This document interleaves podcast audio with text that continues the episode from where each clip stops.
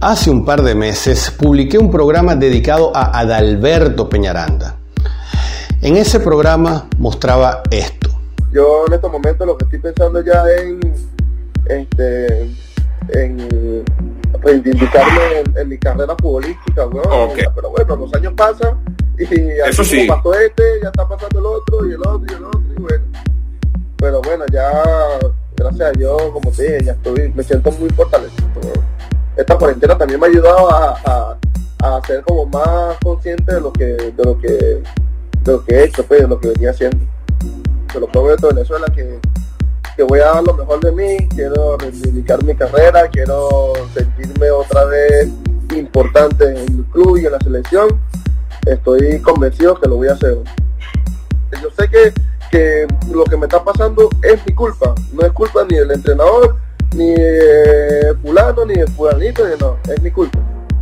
Tengo mentalidad positiva, me siento fortalecido y sé que voy a volver más, más fuerte. ¿Le podemos creer ¿Es problema nuestro lo que haga en su vida privada?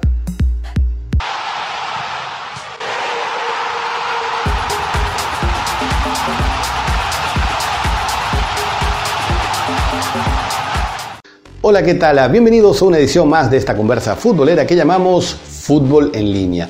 Mi nombre Armando Naranjo en Twitter. Me puedes conseguir como arroba naranjazos o a través del Twitter de este programa arroba fútbol en línea. En Instagram estamos en arroba fútbol en línea punto TV. En esta edición vamos a actualizar un programa que realizáramos hace un par de meses sobre la promesa y el regreso posible de Adalberto Peñaranda. Poco más de 500 minutos ha jugado Peñaranda desde 2018 por lesiones, causas extradeportivas y rebeldía contra técnicos y equipos, mientras un jugador regular de su nivel juega alrededor de 2.500 a 3.500 minutos en una temporada.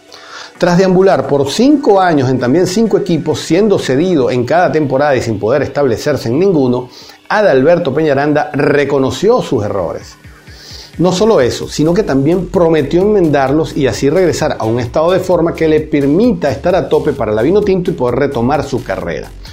Pero sucedió lo que casi todos ya sabemos. En días pasados, a la grabación de este programa, se filtró un video de una fiesta privada con mujeres y en una rumba subida de tono, por decirlo de alguna forma. Podemos convenir en una máxima común que reza hoy, lo que cada quien haga con su vida privada no es problema de nadie.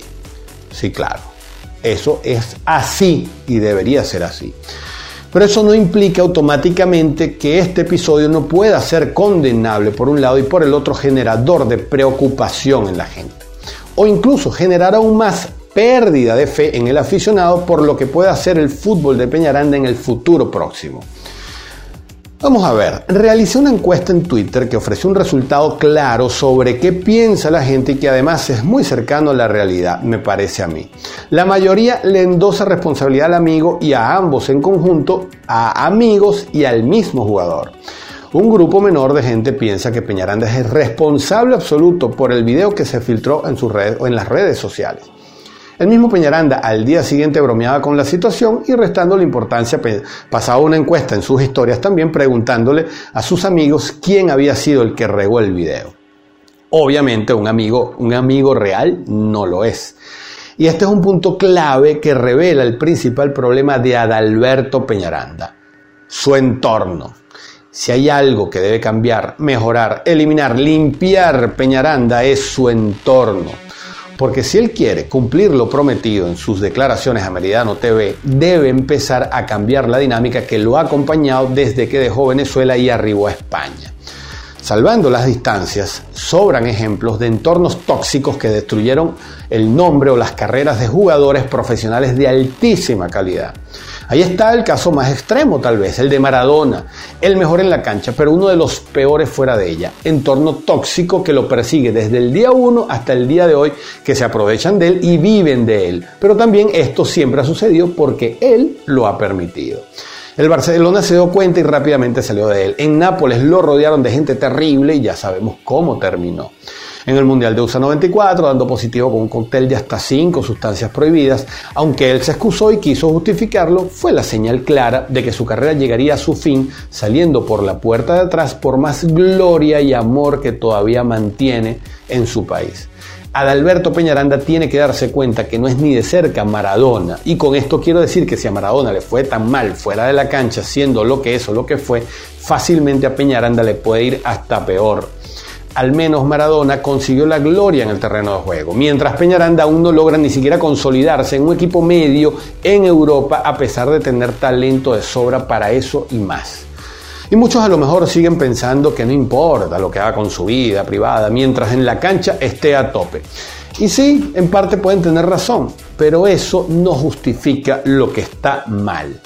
Por un lado, un jugador de fútbol en la actualidad que tiene aspiraciones tiene que saber que la disciplina fuera de la cancha, de los entrenamientos y de las concentraciones con su equipo o selección no es suficiente.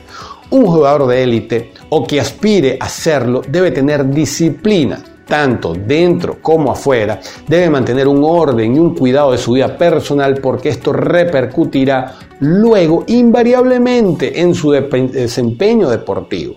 Si no, pregúntenle a Dembélé por, por qué se rompe el tercer partido y a Arthur por qué salió del Barcelona por la puerta de atrás. El primero, porque inocentemente duerme poco, se alimenta mal y juega FIFA hasta la madrugada con sus amigos. El entorno. El segundo, porque por andar de rumba, no santas con mujeres no tan santas tampoco, cosa que produjo dudas acerca de una lesión de pulvalgia y rumores de una enfermedad venérea que lo sacó al final de la consideración del cuerpo técnico. Otra vez, el entorno. Más de uno estará pensando, ¿por qué compara estos cracks con Peñaranda si no tienen nada que ver con él? Porque son el perfecto ejemplo de lo que vengo diciendo y sigo insistiendo, el entorno.